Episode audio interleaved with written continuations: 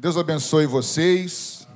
Antes de nós compartilharmos a palavra, eu esqueci, estava ali sentadinho, esqueci. O Papito me pediu para lembrar, irmãos, que no próximo sábado a nossa igreja vai ter a nossa visita, que tem né, mensalmente, ou bimestralmente, se não me engano, a Casa de Recuperação pela Fé. Cadê o Papito? Está tá aí saiu?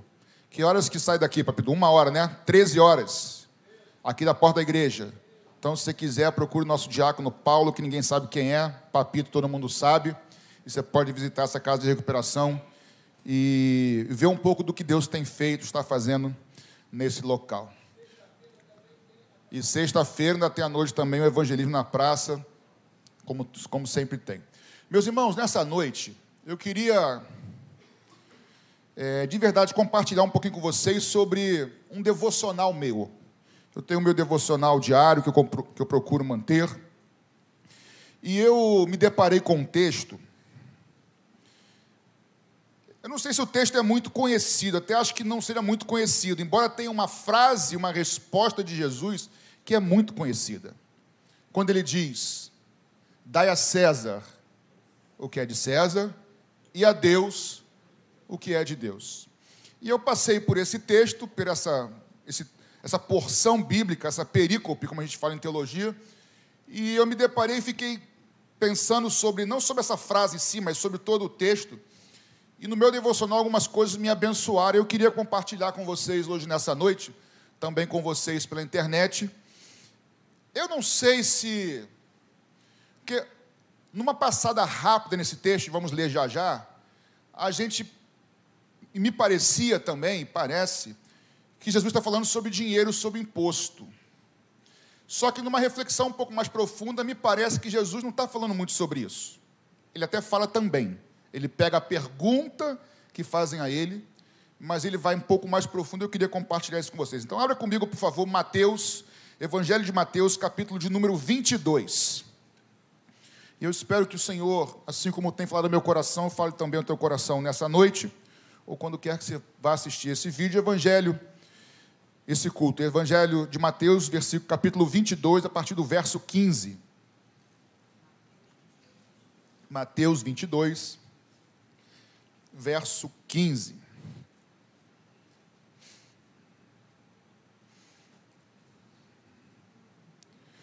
Vamos lá? Vou ler o texto, diz o seguinte: Então os fariseus se retiraram e consultaram entre si como surpreenderiam, como surpreenderiam Jesus em alguma palavra. E enviaram-lhe discípulos juntamente com os herodianos para lhe dizer: Mestre, Sabemos que o Senhor é verdadeiro e que ensina o caminho de Deus de acordo com a verdade, sem se importar com a opinião dos outros. Porque não olha para a aparência das pessoas. Assim sendo, diga-nos o que o Senhor acha: é lícito pagar imposto a César ou não? Mas Jesus, percebendo a maldade deles, respondeu: Hipócritas, por que vocês estão me pondo à prova? Mostre-me a moeda e o imposto. Trouxeram-lhe um denário. E Jesus lhes perguntou: De quem é esta figura e esta inscrição? Eles responderam: De César. Então Jesus lhes disse: Deem, pois, a César o que é de César e a Deus o que é de Deus. E ouvindo isto, se admiraram e deixando foram embora. Jesus nós te entregamos nossas vidas nas tuas mãos mais uma vez, nós já somos teus. Pedimos que de maneira clara, porque não didática, o Senhor fale nossos corações, quais são as verdades, quais são os princípios, alguma, algumas verdades, alguns princípios que estão nesse texto, de forma que possamos sair daqui mais parecidos com o Senhor. Nossa oração em nome de Jesus. Dar a César o que é de César e a Deus o que é de Deus. Bem, primeiramente poderia dizer que nós não devemos ou não podemos dar a César o que é de Deus e nem a Deus o que é de César. Ao Senhor o que é do Senhor, ao mundo, aos governantes o que é do mundo e dos governantes. Mas a pergunta que eu faço é: esse texto está falando de imposto? Esse texto está falando de dinheiro, de enfim, algumas coisas nessa área? Eu creio que sim, tá? Mas eu queria caminhar com vocês, eu vou pedir para você deixar sua Bíblia aberta no seu colo, porque eu vou querer destrinchar algumas falas aqui que são importantes. Aliás, irmãos, quando você estudar a Bíblia, leia, releia, faça perguntas para o texto. O que o texto está dizendo? Quem está dizendo? Para quem está dizendo? E você vai mais fundo nesse texto. Vamos lá. O texto nos diz, esse texto aqui está em Mateus 22, mas também tem, para quem gosta de estudar em casa, também está em Lucas 12, e, em Marcos 12 e Lucas 20. A mesma narrativa, com acréscimos de um lado e de outro, que gera uma verdade bíblica. Pois bem, no verso é, 15, nós vemos que essa conversa, esse, esse iniciar, se dá pelo, pelos fariseus. Os fariseus eram zelosos pela lei, eles se julgavam ser os mais é, preservadores da lei de Moisés, eram os religiosos, não no bom sentido da palavra, mas o religioso no sentido que a gente chama de farisaico, ou seja, aquele legalista, eram, eram os, os fariseus. E eles se juntam no verso 16 com os herodianos. Se os judeus eram os religiosos, era o povo de Deus, judeus, é, que preservavam, achavam, se, se orgulhavam por preservar e guardar a lei de Moisés, ainda que de maneira totalmente equivocada, os herodianos eram judeus, mas que eles aprovaram, aprovavam o governo romano e procuravam se, se beneficiar, obrigado, do, dos poderes políticos, das benéficas da política. Então nós, nós temos um poder político e um poder religioso aqui. Invertendo, um poder religioso dos fariseus e aqueles que queriam se beneficiar do poder político, que eram os herodianos. E o texto diz que eles vão se juntar e eles querem pegar Jesus em alguma coisa. Então, a pergunta, ela não é, vou dizer aqui, ela não é sincera. A pergunta é uma isca, é uma armadilha tentando é, pegar Jesus. E a verdade é que o Evangelho, irmãos, o Evangelho de Jesus confrontava tanto aqueles que eram legalistas, que eram religiosos no mau sentido da palavra, que eram poder religioso, que buscavam poder religioso, como o Evangelho também confrontava aqueles que buscavam poder por meio da política. Ao bom entendedor, vocês já ouviram o que isso quer dizer, que eu não vou entrar muito nisso aqui agora. Então, cuidado, porque qualquer forma de domínio religioso ou político não tem a ver com o Evangelho. O Evangelho é o poder de Deus para a salvação do homem. E esses dois se unem para tentar pegar Jesus. E qualquer resposta, ou melhor, qualquer não, porque Jesus é. Irmãos, Jesus é maravilhoso. As respostas de Jesus são tremendas e profundas. Eu vou chegar lá. Eles se juntam para tentar persuadir a Jesus. Ou melhor, para enganar Jesus e fazê-lo cair e ser acusado de alguma coisa. Se Jesus responde para um lado, um deles pega Jesus. Se Jesus responde para o outro, daqui a pouco eu falo sobre isso, ele também é pego. E olha como começa o diálogo deles com Jesus. Aí nós estamos no verso, no verso 16. Enviaram os discípulos dos, dos, dos fariseus junto com os herodianos. É, e disseram: Mestre, aí quatro elogios, quatro preparando o caminho. Está aqui, está aqui? Ótimo. Sabemos que o Senhor é verdadeiro. Um. Que o Senhor ensina o caminho de Deus de acordo com a verdade. Que o Senhor não se importa com a opinião dos outros. E que o Senhor não olha para a aparência das pessoas. Isso é verdadeiro? Sim. Eles começam usando verdade, mas a intenção é maligna. Vou repetir. Jesus ouve elogios que são verdadeiros, mas a, a intenção, a motivação não é correta. E aí, eles continuam. Sendo assim, aí vem a pergunta: Sendo, já que o Senhor é verdadeiro, já que o Senhor ensina de acordo com a verdade, já que o Senhor não se importa com a opinião dos outros, porque o Senhor sabe quem o Senhor é, é um mestre, é um rabi de verdade, e que o Senhor não julga pelas aparências, então me responda: é lícito pagar o tributo a César ou não? É um, essa pergunta, esse tributo, melhor dizendo, é um tributo que todo judeu ou todo cidadão romano, ou quem estava debaixo do Império Romano, adulto, deveria pagar anualmente é, na região da Judéia a César. E todo mundo deveria fazer isso. Aí a questão é a seguinte: se Jesus fala que sim, que era lícito, de forma literal, sim, tem que dar o tributo a César, ele teria problema com os fariseus. Porque os fariseus estavam contra o Império Romano, não se sujeitavam ao Império Romano, não queriam ser dominados, e, e, tem mais coisa, porque na moeda tinha uma coisinha que daqui a pouco eu falo com vocês. Se ele fala que não, ele teria problema com os herodianos, porque os herodianos apoiavam a César, apoiavam o Império Romano. Se ele vai para um lado, pegam ele. Se ele diz que sim, se ele diz que não, também pegam ele. Só que o texto diz que Jesus, ele discerne a intenção do coração. O verso 18, se eu não estou enganado, isso, vai dizer que, mas Jesus, percebendo a maldade deles, respondeu: Hipócritas, vocês estão, vocês estão me tentando. Então, para a gente começar a caminhar aqui, algumas verdades nós podemos tirar, ainda que não seja o elemento central aqui, irmãos, pessoas podem nos elogiar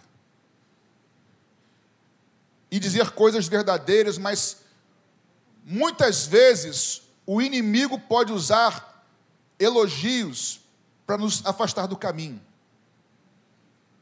Eu prego bem um dia, aí vem alguém me elogia, eu viro soberbo, eu viro soberbo, me afasto de Jesus. Ou eu prego mal um dia, vem alguém e fala, pastor, o senhor foi péssimo, aí eu me sinto uma porcaria, que eu sou mesmo, e aí também, enfim. A verdade, irmãos, é que, é que tanto para soberba quanto para comiseração, temos que ter cuidado com aquilo que nós ouvimos. O texto diz, e eles estavam certos, Jesus não se preocupava com o que os outros falavam, não é porque Jesus não estava se importando, é porque, aqui o contexto é, Jesus sabia quem ele era. Não são elogios que vão te fazer cair, e nem acusações, saiba quem você é no Senhor. Se você entregou o seu coração a Jesus, se você é um crente em Jesus Cristo, irmãos, eu peguei hoje de manhã lá em Praça Seca dizendo: nós não precisamos ser mais nada do que apenas ovelhas do bom pastor. Nós não precisamos querer o lugar de ninguém. Olhar e nos compararmos. Acho que foi o pastor Paulinho que citou, pregou no Salmo 37, não foi semana passada, se não me engano, retrasada? E aquele salmo é uma lição, irmãos, porque a gente, a comparação é algo perigosíssimo. Eu sempre costumo dizer o seguinte, pastor Paulo: sempre vai ter alguém mais inteligente que eu. Esse é o problema. Mas sempre vai ter alguém mais limitado do que eu. Sempre vai ter alguém mais rico. Sempre vai ter alguém mais pobre. Sempre vai ter alguém mais bonito, mais feio, mais alto, mais baixo, mais magro, mais gordo. Sempre vai ter. A questão é que se eu olho para um lado de alguém que tem mais, eu posso me sentir desprivilegiado por Deus que me esqueceu. Isso é um engano. Se eu olho para alguém que tem menos, eu posso me sentir o cara que também o engano. Então a, a comparação é um perigo, irmãos. Nós precisamos saber quem nós somos em Deus. E aquilo que Deus tem nas nossas vidas, eu sempre gosto de frisar isso. O Evangelho não é um vestibular, onde só tem 15 vagas para medicina, 30, 40, não é isso. O Evangelho, todo aquele que perseverar, todo aquele que perseverar será salvo. Todos os que creem, é para eu chegar naquele dia junto com você, minha irmã, meu irmão. Eu não preciso ser mais do que você, e nem menos. Nós somos ovelhas, é para chegarmos juntos, um ajudando o outro. Mas aí voltando ao texto, Jesus sacou a intenção deles, Ana. E ele rapidamente falou: se eu respondo que sim, um deles me pega. Se eu respondo que não, os herodianos me pegam. E ele fala, no versículo, no versículo 18 ainda: Mostre-me a moeda do imposto, me traga uma moeda. Provavelmente Jesus nem moeda tinha. Ele nem andava com dinheiro. Só fazia tudo em Pix. Não, não isso. Vê agora, desculpa, irmãos. Mas ele pede, me dá uma moeda aí, gente. E aí eles trouxeram um denário. O denário é a moeda romana, enquanto a dracma era a moeda correspondente, mais ou menos, grega, tá? que é, lembra da dracma perdida? É mais ou menos uma moeda que corresponde a um dia de salário de um cidadão romano. Então eles trazem lá para, no versículo 18, eles trazem para Jesus essa, esse denário, e aí Jesus faz a seguinte pergunta. Jesus está respondendo uma pergunta com outra pergunta. Aliás, isso é típico de Jesus. Traz a moeda aqui, tá bom. De quem é esta figura que está na moeda e esta inscrição? Na moeda que eles trouxeram, Jesus é maravilhoso, irmãos. Jesus é, é muito bom. Não é não, pastor? Ele, ele é, Jesus é perfeito, em todos os sentidos. Ele sabe. Trouxe a moeda. De quem é essa imagem? Eu queria ter trazido a imagem para cá, mas eu, esqueci, não deu tempo. Depois eu mostro para vocês. De quem é a imagem dessa moeda? E de quem é a inscrição, o texto que está nessa moeda? Aí eles falam de César. Aí Jesus fala, então deem a César o que é de César e a Deus o que é de Deus. Pois bem, desde o imperador Júlio César, ele foi o primeiro que obrigou a cunhar as. É cunhar que fala, né? As, as moedas com a imagem do imperador dele e com texto. Aí depois veio, acho que Otaviano, e agora, nessa época aqui, devia ser Tibério, tá? O imperador Tibério César, que estava nessa época aqui. Então, nessa moeda que eles trouxeram para Jesus, tinha a imagem do imperador Tibério César e tinha uma inscrição na frente. E atrás tinha uma outra imagem com uma outra inscrição. Vou só ler o que está escrito e falar. Na frente tinha a imagem do rosto. É uma efígie. Efígie, é, que nem tem na nossa nota, não tem aquele rostinho de uma mulher que é meio, vou chamar aqui, meio estilizada. Então é isso. Na moeda tinha essa imagem do Tibério e tinha uma, uma inscrição dizendo assim: Tibério César Augusto, filho do divino Augusto. Então na moeda tinha a imagem de César com a inscrição da divindade do imperador na moeda. E atrás tinha a figura também do imperador Tibério César, sentado com roupas sacerdotais, num trono, escrito sumo lá em. em oh, meu Deus, em a língua, lá em. Oh, deu branco. Lá, em latim, latim. Sumo pontífice, ou sumo para nós sacerdócio sacerdote. Ou seja, nessa moeda que Jesus traz, tem a figura do imperador, com uma atribui atribuição divina ao imperador, e atrás ele como um sacerdote, como sumo pontífice. Por isso Jesus fala, ó, a César o que é de César, e a Deus o que é de Deus. Com essa informação, com essa resposta, Jesus nem valida a divindade de César, que não poderia fazer isso, como ele também não incentiva a sonegar impostos, como queriam os fariseus. Então ele não cai na armadilha dos fariseus e nem cai na armadilha dos herodianos. De novo, Jesus é, como diziam os jovens, é show de bola, ele é maravilhoso, irmãos. Dai a César o que é de César. Vamos lá, o que, que esse texto está nos ensinando de maneira.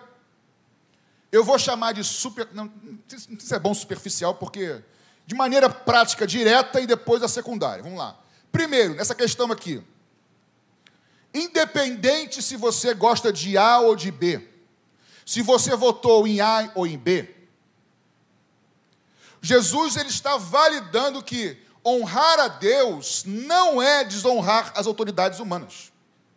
De novo, a autoridade, honrar a Deus não quer dizer que eu deva ou tenha que desonrar as autoridades humanas. E eu vou chegar já já na autoridade aqui. Porque toda autoridade humana é levantada, é permitida pelo menos por Deus. Se importa se eu votei em A ou em B, a Bíblia me ensina a orar por A e por B. Eu posso ouvir um amém, querido? Amém. Seja quem for o nosso presidente ou daqui a tantos anos, nós como igreja devemos orar por ele. Aliás, esse é um bom exercício para você orar, você que não gosta do atual, orar por ele. Porque orar por quem nós gostamos é mole. Tem que obedecer e orar com amor por quem nós não gostamos ou não gostam da gente. Mas o fato é que Paulo, em Romanos 13, eu vou ler aqui rapidamente, ele diz o seguinte, que corrobora com esse assunto aqui: que todos estejam sujeitos às autoridades superiores porque não há autoridade que não proceda de Deus, e as autoridades que existem foram por ele instituídas. Assim, aquele que se opõe à autoridade resiste à ordenação de Deus, e os que resistem terão sobre si a mesma condenação. Porque os magistrados não são para o temor, quando se faz o bem, e sim para quando se faz o mal. Você quer viver bem, sem medo da, da autoridade? Faça o bem e você terá louvor dela. Pois a autoridade é ministro de Deus para o seu bem. Mas se você fizer mal, então tenha medo, porque não é sem motivo que a autoridade traz espada, pois é ministro de Deus, vingador para castigar quem pratica o mal. Portanto, aqui é o, ponto, é o central aqui. Portanto, é necessário que vocês se sujeitem à autoridade, não somente por causa do temor da punição, mas também por dever da consciência. E por isso também vocês devem pagar impostos, porque as autoridades são ministros de Deus, atendendo constantemente a este serviço. Três princípios rápidos para você guardar, anotar e nunca esquecer. O princípio da autoridade ou de autoridade é um princípio divino. O princípio da autoridade é um princípio estabelecido por Deus. Segundo, em consequência desse, o princípio da obediência é um princípio também divino. Quem é crente em Jesus Cristo é obediente. Amém, queridos? A obediência é um princípio divino. E o princípio da desobediência, ou da rebeldia, ou da rebelião, é um princípio maligno, satânico. Aí vem a pergunta: tá bom, pastor, concordo com tudo isso. Mas eu devo obedecer às autoridades em todo o tempo, em todo, sem qualquer exceção? Eu vou te responder agora e você calma na cadeira e não me crucifica. Calma. Vou fazer a pergunta e vou responder.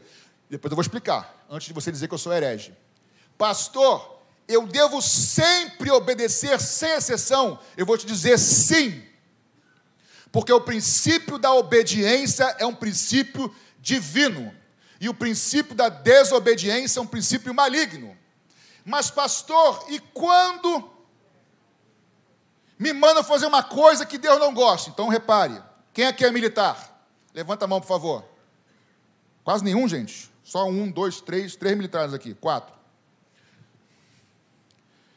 Eu me sujeito, junto com vocês, à autoridade governamental.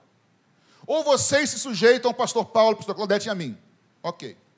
Se o pastor Paulo der uma ordem para vocês, que para vocês ou nós, se eu tiver que obedecer essa ordem, eu estiver desobedecendo uma ordem maior, aí eu não obedeço a essa, mas eu obedeço a essa que é maior. Ou seja, o crente em Jesus sempre obedece, sem exceção, de novo, porque o princípio da obediência é divino e o da desobediência é maligno. Perguntei quem era aqui de, de Força Armada, porque é óbvio, se você recebe a ordem de um, de um, eu não sei muito bem, de uma autoridade X, e aí o superior manda outra, você que não é, né, que é inteligente, você vai obedecer a autoridade maior. maior. Aí eu me lembro do que os discípulos de Pedro falaram em Atos 5, 29. Pedro e os discípulos disseram: é mais importante obedecer a Deus ou aos homens? Portanto, nós devemos sempre obediência às autoridades civis, familiar, pai mãe, o que for. Porém, se a autoridade civil me der uma, um comando, a partir de agora vocês têm que fazer isso. E se eu fizer isso, eu estiver desobedecendo, eu vou escolher e você também obedecer ao nosso Deus, ao nosso Senhor, do Senhor e Rei dos Reis, Jesus Cristo. Não porque eu estou desobedecendo, mas porque eu estou obedecendo uma autoridade maior. Estão acompanhando, irmãos? Então, o princípio é sempre de obediência, de hierarquia.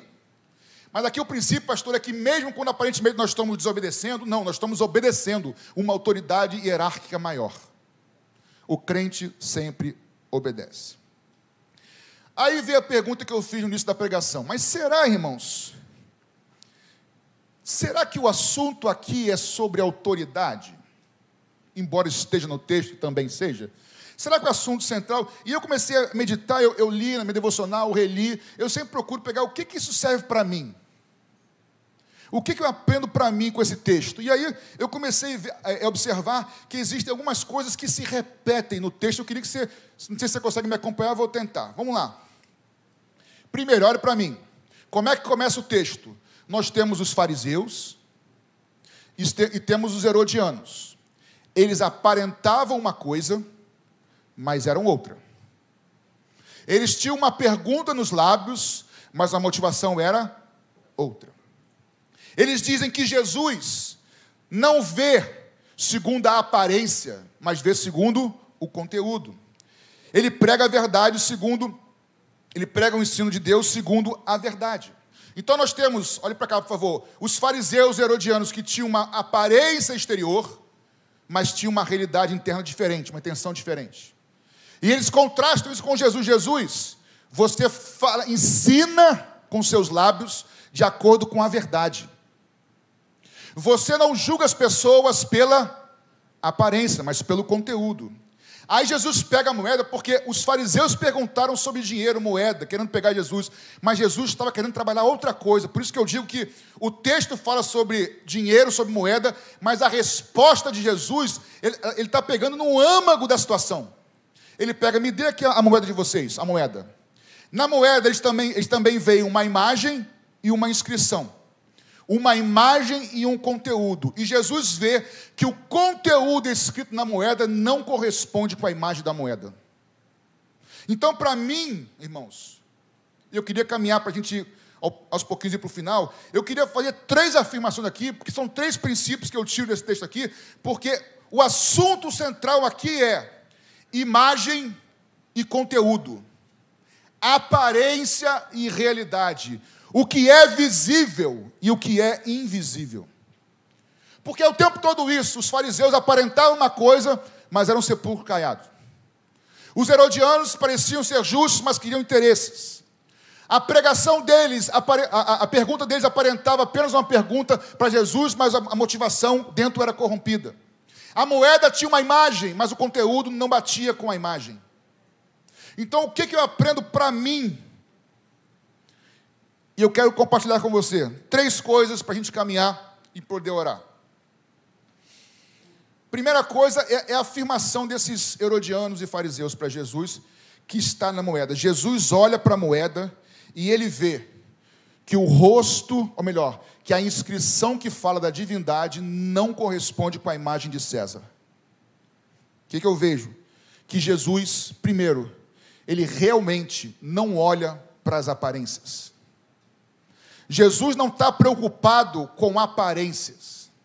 Jesus não está preocupado com o que eu faço diante de vocês.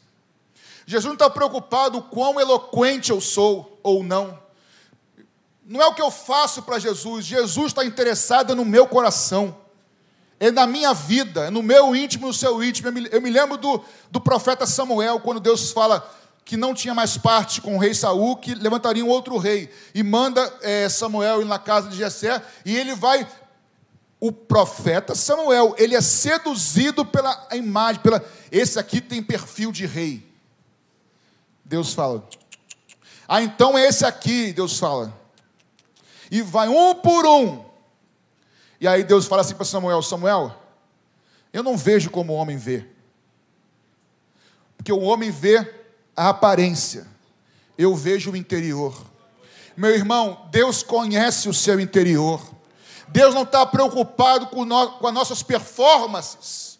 Aliás, o meio evangélico hoje, irmãos, é um show de performance, uma redundância, né? É, é, é performance de púlpito, irmãos. Deus está procurando um homem segundo o seu coração, cujo interior, o coração pertence a Ele que essa igreja aqui, que nós sejamos uma igreja, irmãos, não do que eu faço para Deus, mas que o meu coração de fato seja, Senhor, eu sou teu, porque Deus não vê a aparência do homem, Deus vê o interior.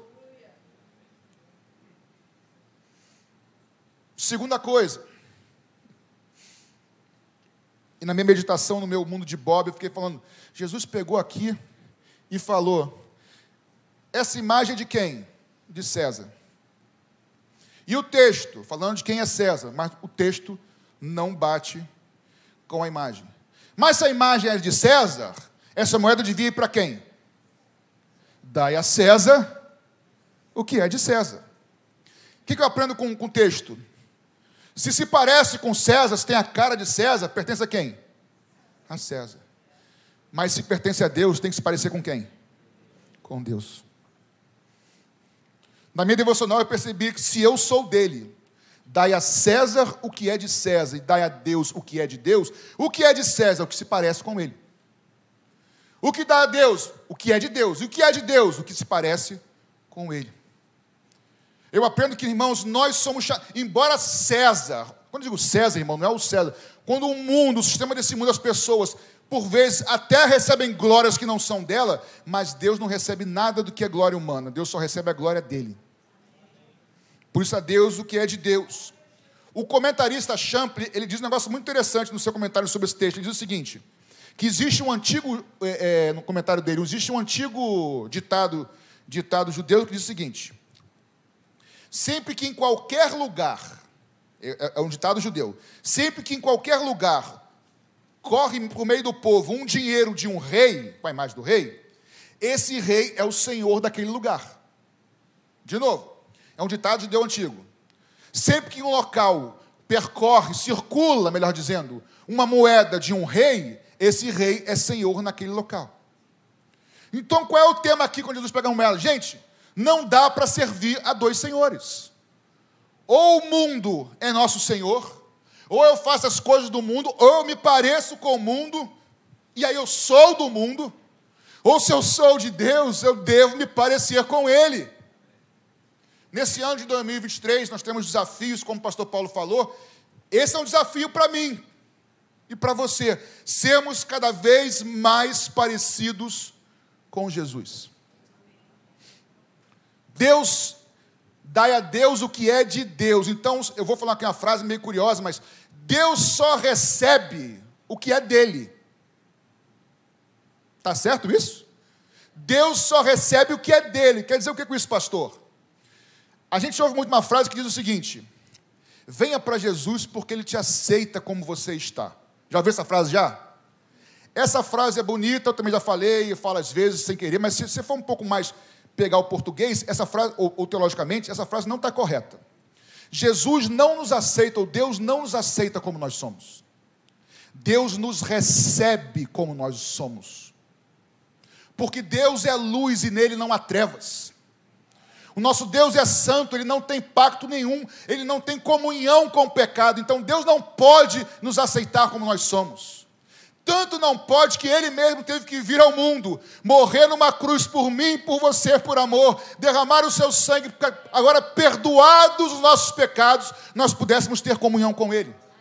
Então, voltando, Deus não te aceita como você é. Isso é um engano. Deus não aceita o Patrick pecador. Mas ele me aceita, ele me recebe por quê? Porque agora em mim habita aquele que é perfeito, aquele que é santo. Ele só recebe a mim porque ele aceita Jesus Cristo, o sacrifício na cruz. Então, se você quer ser recebido por Deus, você precisa todo dia entregar a sua vida e o seu coração ao Senhor Jesus, porque é o sacrifício dele que ele aceita. Resumindo, ele nos recebe porque ele aceita o sacrifício de Jesus porque Ele é santo. Parece jogo de palavras, mas tem, é profundo isso. Ele nos recebe como pecadores porque Ele sabe da eficácia do sacrifício de Jesus. Depois que eu entreguei minha vida a Jesus, aí vem outro desafio: é cada vez mais parecer com Jesus. Dá a Deus o que é de Deus. E Deus só recebe o que é dele. Deus só vai receber o que for verdadeiro, porque Ele é verdadeiro. Deus não aceita a falsidade. Deus só vai aceitar o que for sincero, transparente, humilde, motivado por amor, porque Ele é amor, Ele é humilde. Tudo fora disso que não é dele, Ele não aceita. Então, irmãos, primeira coisa, Deus não vê como a gente vê, Ele não vê as imagens, a aparência. Segundo,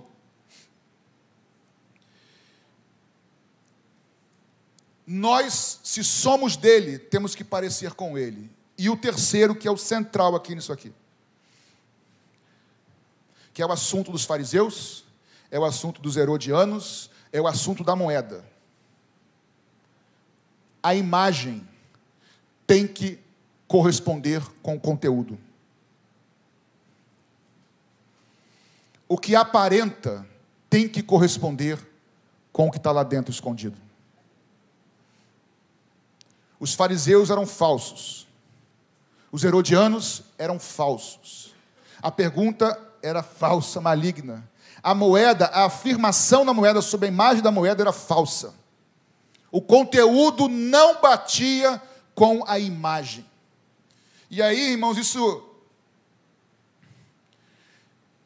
mexe com o meu coração, porque nós vivemos num tempo de igreja onde tem muitos. A igreja brasileira vai crescendo, o número de evangélicos aparentes, mas de vida de Deus, de nova criatura, eu tenho uma interrogação muito grande sobre isso, irmãos.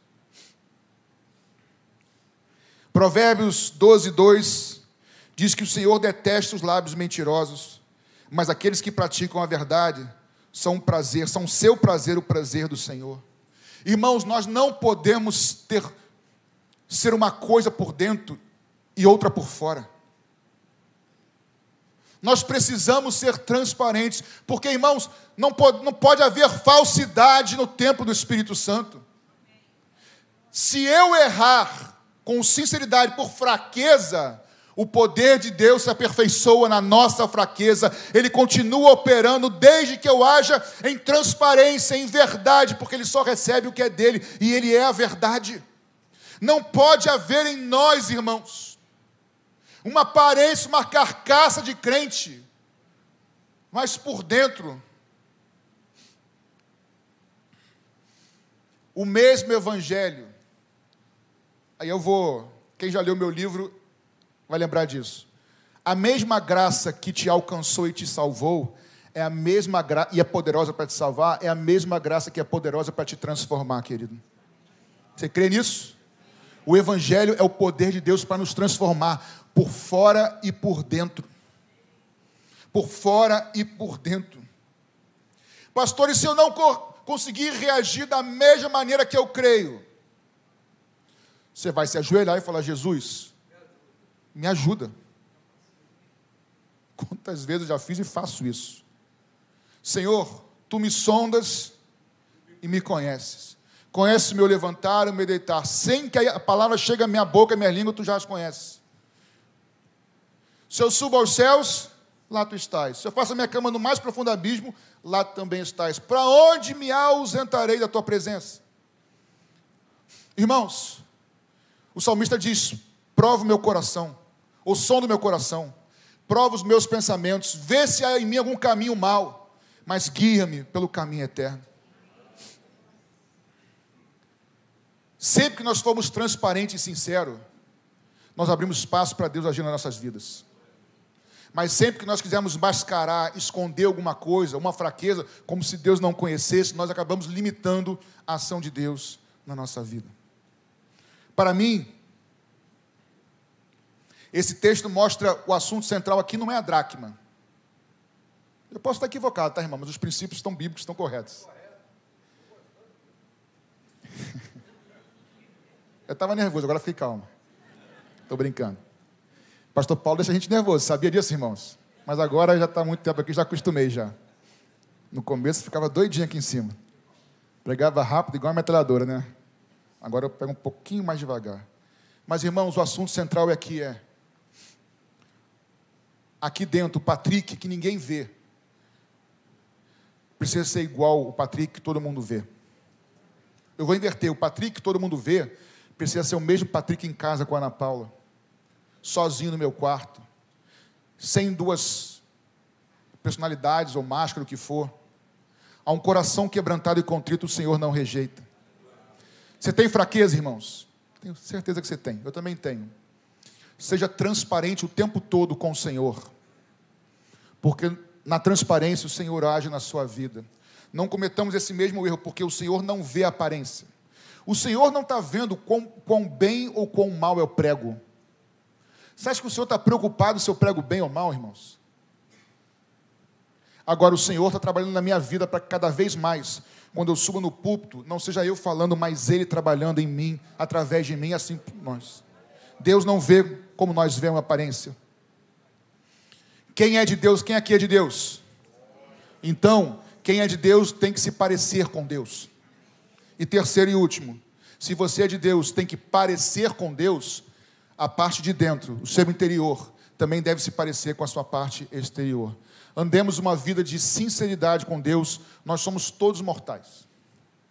Mas cedo ou mais tarde, se Jesus não voltar, eu acho que ele está voltando, mas se não demorar para voltar, nós vamos todos morrer.